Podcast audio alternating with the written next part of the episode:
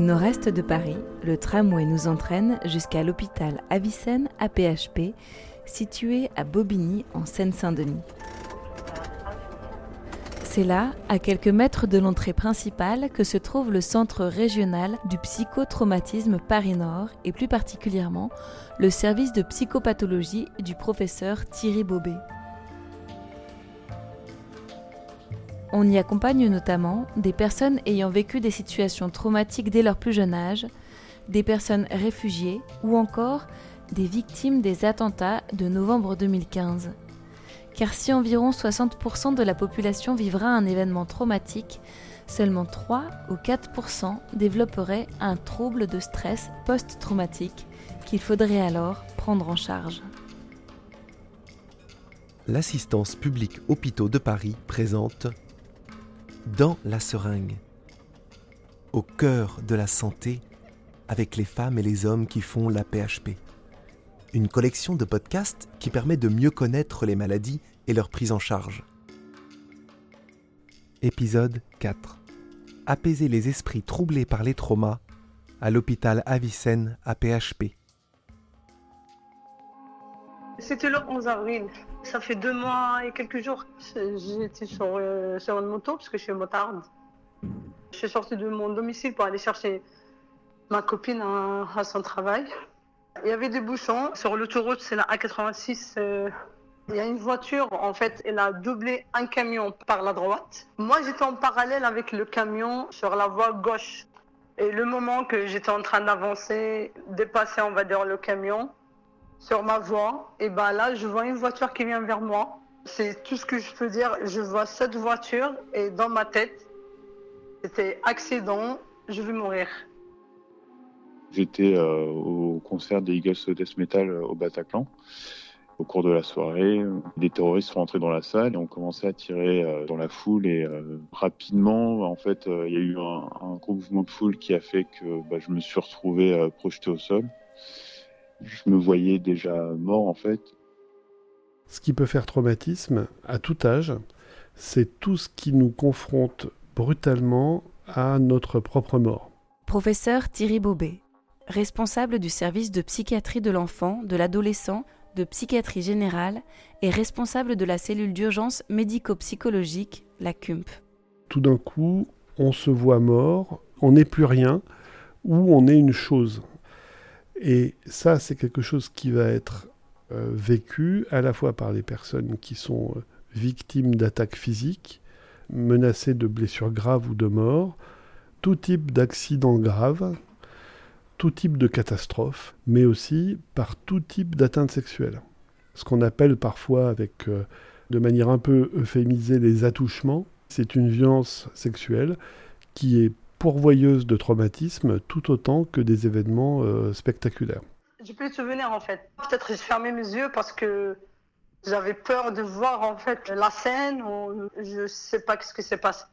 Peut-être ça a duré 30 secondes ou 5 minutes, euh, je ne peux pas savoir. Mais tout ce que je sais, que cette voiture, elle m'a percuté. J'étais prise en sandwich, en fait, entre le véhicule et le séparateur de, route. Parce que c'était euh, dans un tunnel. On a l'impression d'être euh, là sans l'être et surtout le lien qu'on a avec notre corps. Enfin, en tout cas pour moi, je l'ai plus vraiment ressenti. Quoi. Le temps s'écoule très bizarrement parce que euh, ce qui me semblait euh, paraître 10 euh, minutes, en fait, a dû se passer sur 2-3 minutes, quoi, même pas. Je sais pas, est-ce que j'ai un, est-ce que j'ai un corps ou pas, parce que je, je sais pas. Au moment du traumatisme, au moment de, ce choc, le plus souvent, il n'y a pas vraiment grand-chose dans la tête. Il y a plutôt un sentiment de, de vide, parfois de bizarrerie, d'étrangeté. En novembre 2015, lors des attentats, M. Ramos parvient à s'échapper du Bataclan par la sortie de secours.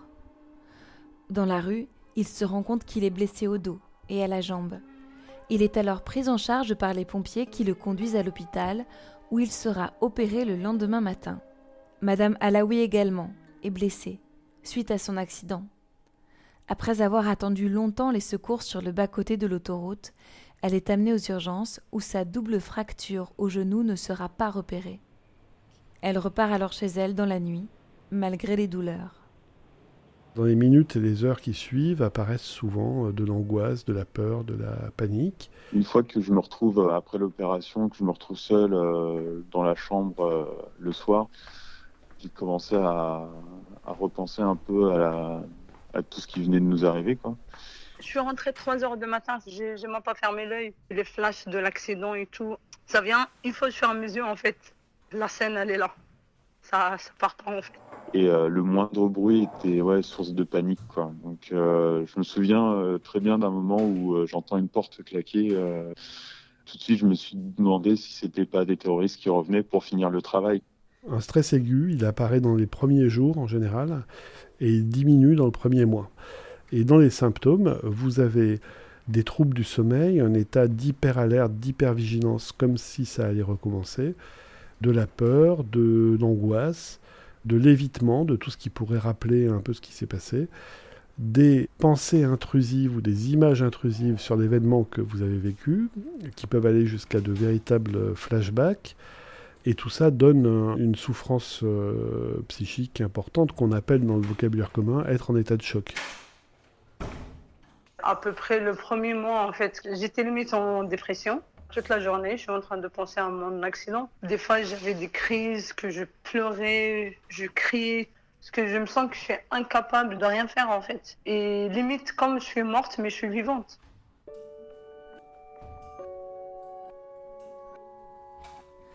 Dans le cas de psychotraumatisme collectif, comme c'est le cas lors des attentats, une cellule d'urgence médico-psychologique, ou CUMP, intervient généralement sur le vif dès la survenue de l'événement.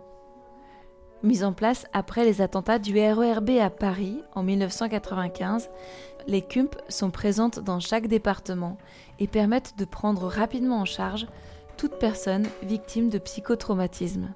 En novembre 2015, la CUMP de la Seine-Saint-Denis, présente à l'hôpital Avicenne depuis 2004, a été appelée en renfort de la CUMP parisienne et M. Ramos a pu bénéficier de la présence d'un psychologue dès le lendemain pour l'aiguiller dans sa prise en charge. Tassia Noguera Aid Mendes est psychologue, référente et coordinatrice de la CUM 93. Le rôle vraiment de la CUM, c'est l'immédiat et les post-immédiats. C'est-à-dire l'immédiat, c'est le jour même de l'événement. Une fois les secours sur place, ils vont évaluer un peu la situation et voir si c'est pertinent de appeler, de déclencher la CUMP ou pas.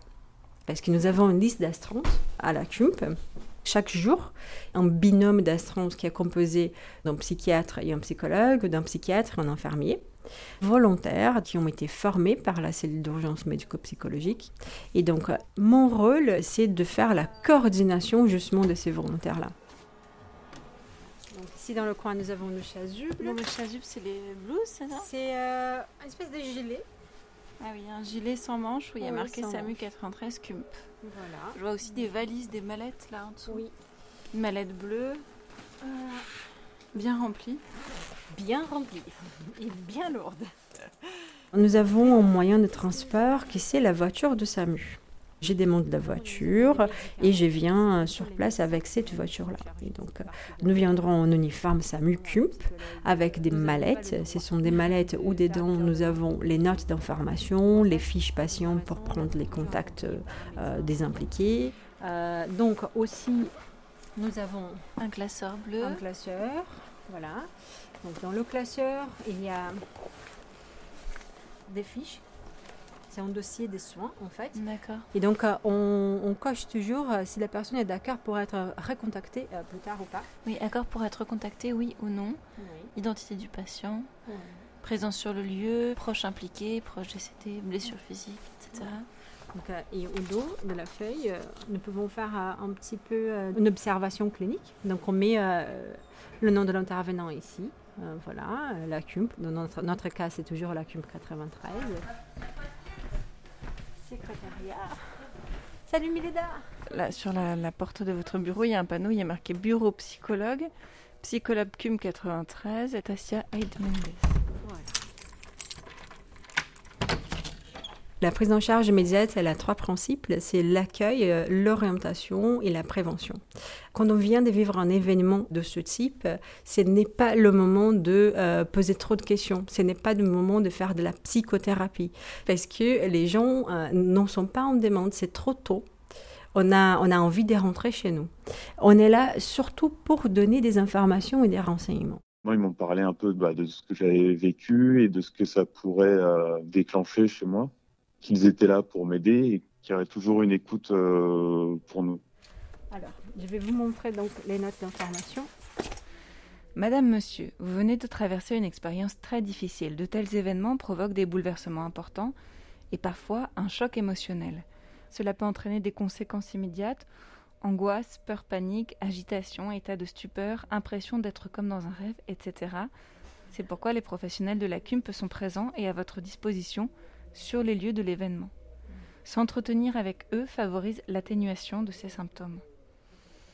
Et là, vous donnez en bas le numéro euh, de la CUMP, un mail. Ainsi que euh, tous les numéros des centres euh, régionaux du psychotraumatisme et toutes les consultations psychotraumatisme en Ile-de-France.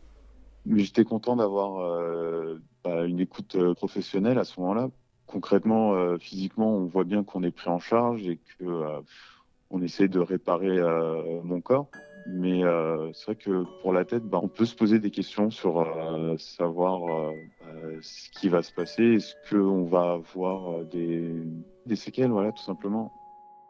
Et d'avoir des gens qui viennent nous parler très rapidement, ça m'a tout de suite rassuré et me dire que j'allais pas être lâché dans la nature sans, sans aide, quoi. Une CUMP peut aussi décider de décaler sa venue trois jours après l'événement si les personnes témoins ou victimes peuvent se réunir dans un même lieu. On parle alors d'IPPI pour intervention psychothérapeutique post-immédiate ou encore de débriefing psychologique.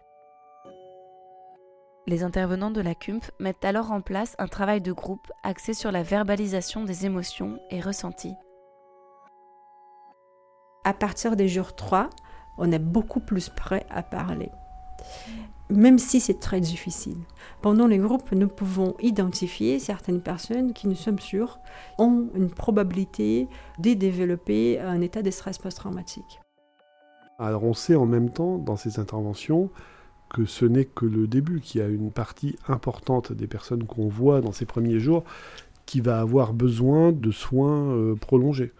Et il faut, euh, dans nos premières interventions, donner un cadre euh, qui permette aux personnes de revenir en soins après. C'est ça l'essentiel. Pour moi, ça a été une suite logique en fait. Je sortais de l'hôpital en me disant que euh, fallait aussi continuer d'avoir des gens à qui parler à ce moment-là.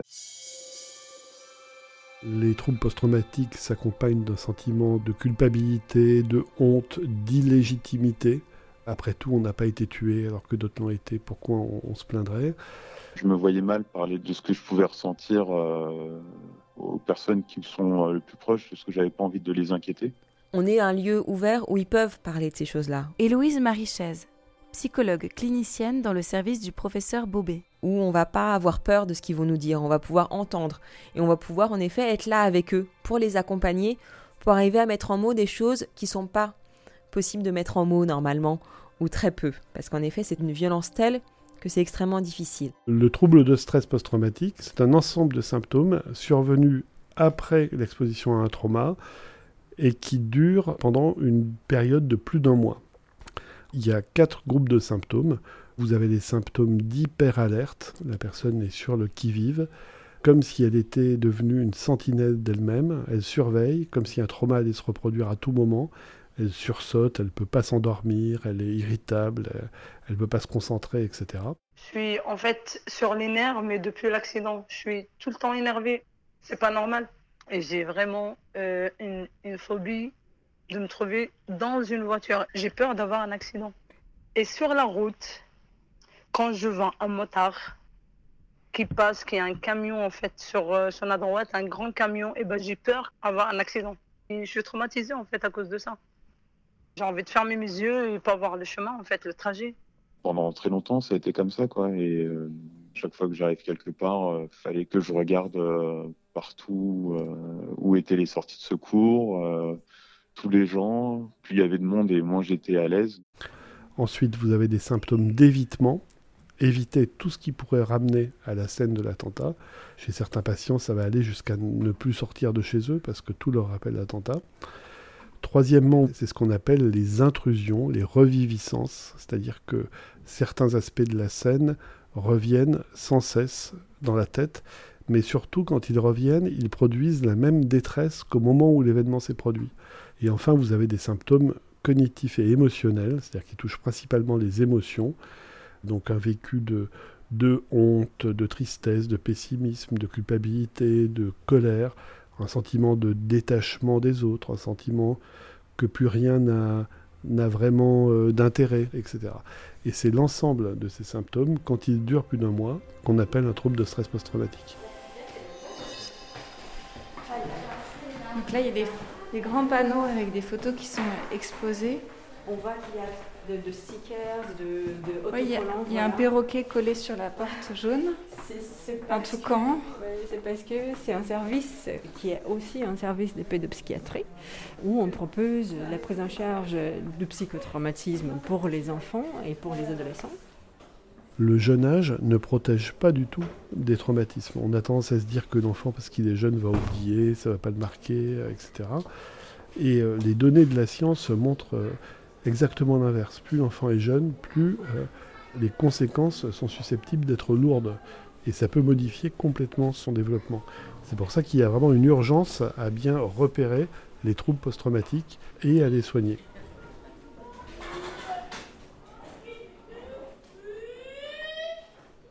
Dans ma vie, euh, en fait, j'ai eu, euh, bah, j'étais victime en fait quand, quand, quand j'étais petite d'un viol ça réveiller ça, ça peut être possible. Quand est-ce qu'il faut consulter?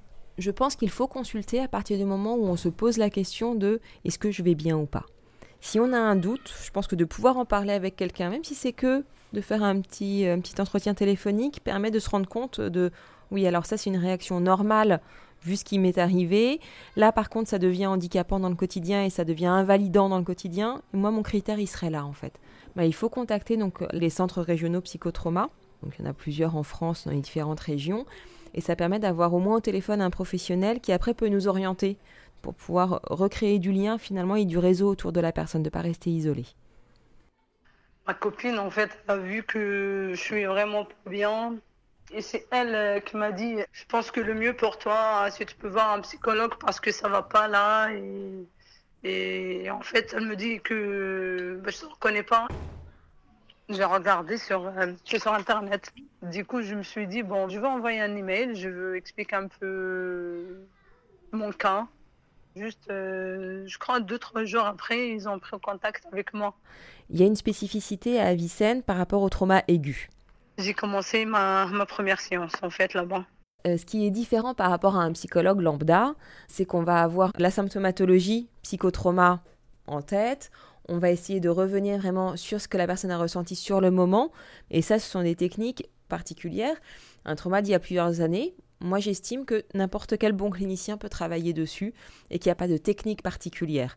Une autre particularité, c'est notre ouverture sur la psychiatrie transculturelle et donc tout ce qui est les applications de ce qu'on sait sur le trauma aux populations réfugiées, aux mineurs non accompagnés, aux enfants qui sont rapatriés de la zone euh, irako-syrienne, que certains ont appelé les enfants de djihadistes.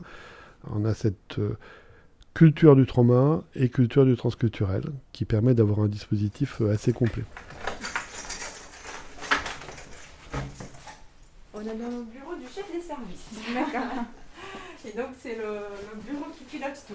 Il y a des sculptures, euh, des figurines qui viennent un peu de tous les pays.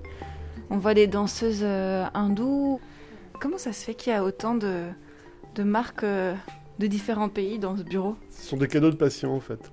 Beaucoup de patients qui viennent de partout dans le monde et qui ont des parcours traumatiques, des vécus traumatiques, ramènent des objets de protection. Puis en même temps, ils veulent me protéger moi, protéger le lieu dans lequel ils sont soignés des euh, terribles effets du traumatisme. On peut mettre en place des suivis brefs et puis des suivis plus prolongés. Il peut y avoir besoin de consultations psychiatriques de prescription de médicaments. Il y a des consultations psychothérapiques. Ça peut être des thérapies familiales parce qu'on voit que le trauma d'un membre souvent vient bouleverser et parfois faire éclater les familles. Des thérapies de groupe, des groupes à médiation pour des personnes réfugiées qui ont vécu des traumatismes tellement graves qu'elles ne sont plus en état de parler ou de faire des récits.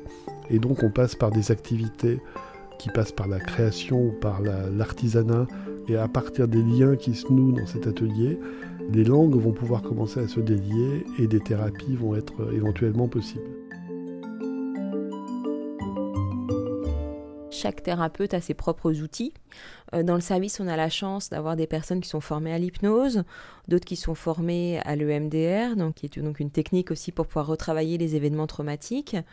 Et ça peut être aussi donc, des techniques beaucoup plus euh, cognitivo-comportementales, beaucoup plus concrètes, parce qu'il y a des patients, en effet, qui n'ont pas envie de faire plein de, liens psychothérapiques comme ça entre des événements anciens et des trucs. Ils ont envie que dans le quotidien, ça aille mieux. Et donc, il y a aussi des techniques de cohérence cardiaque pour pouvoir apaiser le cœur quand on est angoissé.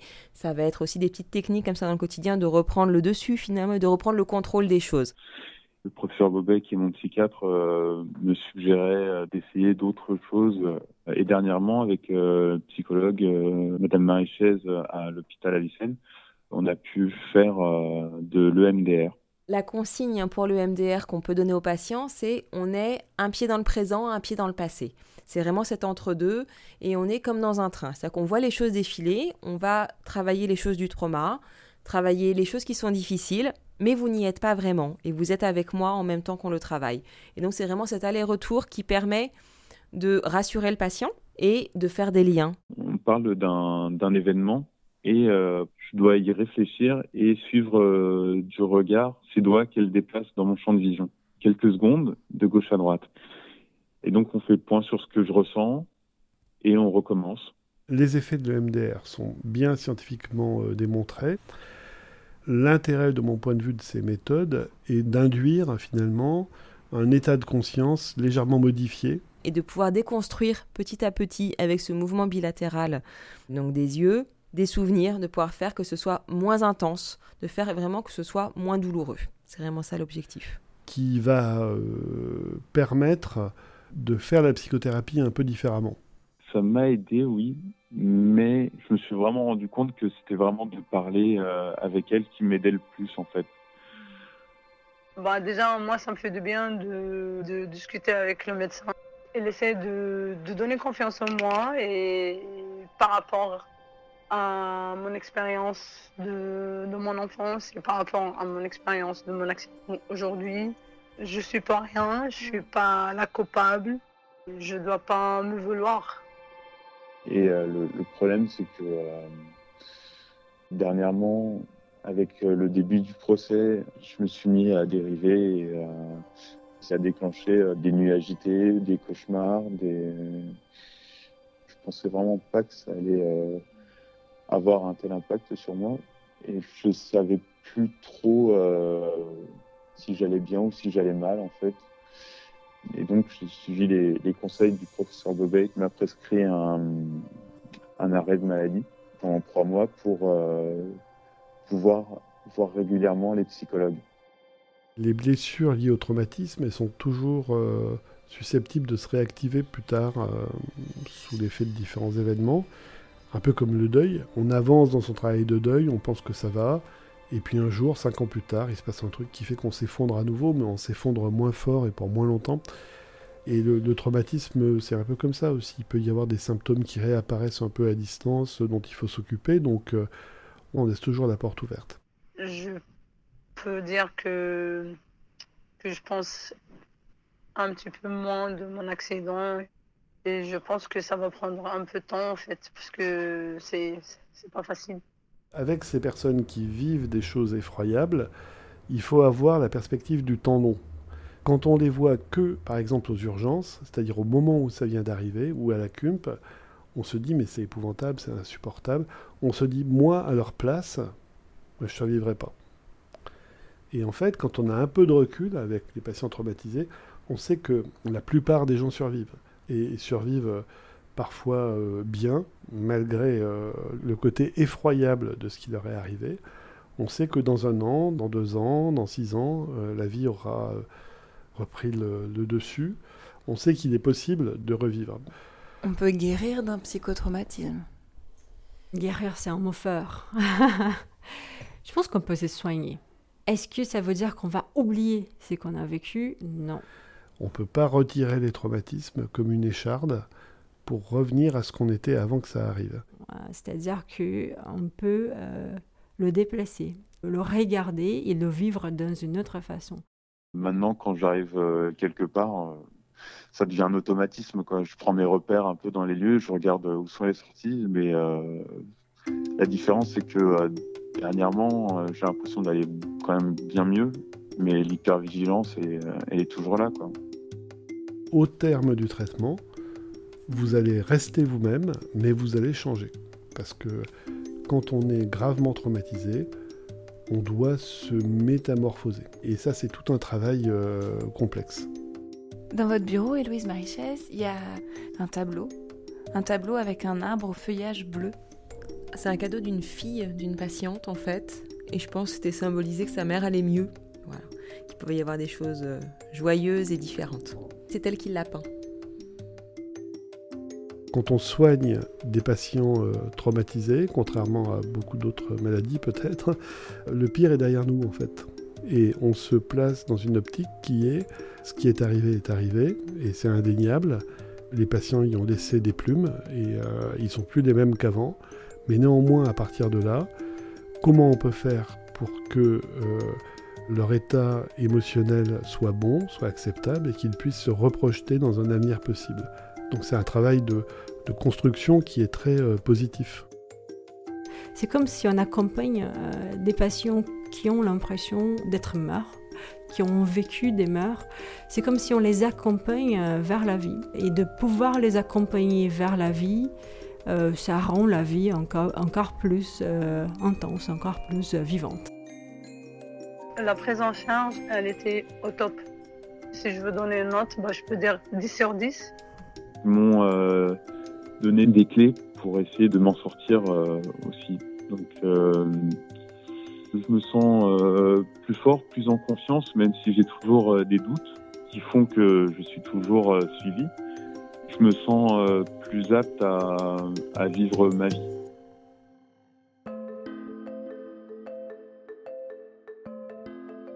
Retrouver le goût de la vie après un événement traumatisant accompagner les patients vers la résilience, accepter, mais ne pas oublier.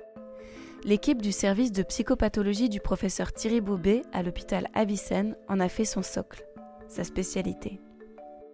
N'oubliez pas que devant tout événement traumatisant, la présence de symptômes tels que des troubles du sommeil, un état d'hyperalerte, des pensées ou images intrusives sous forme de flash, de la peur, qui durent plus d'un mois après le choc, peut être révélateur de troubles post-traumatiques.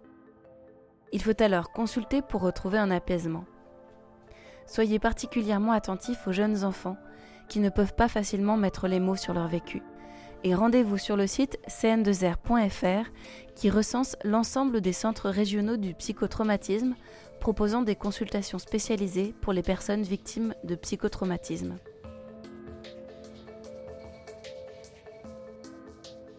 Dans cet épisode, vous venez d'entendre les patients Monsieur Ramos et Madame Alaoui, le professeur Thierry Bobet et les psychologues Héloïse Marichès et Tassia Noguera Aïd Mendes. Merci à elles, à eux et au reste du personnel de nous avoir accordé de leur temps. Dans la seringue, une collection de podcasts originaux réalisés dans les hôpitaux de l'assistance publique Hôpitaux de Paris.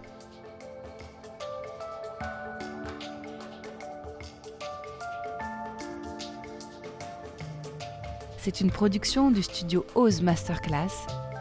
Le reportage est signé Léa Minot, à la réalisation Juliette Médevielle.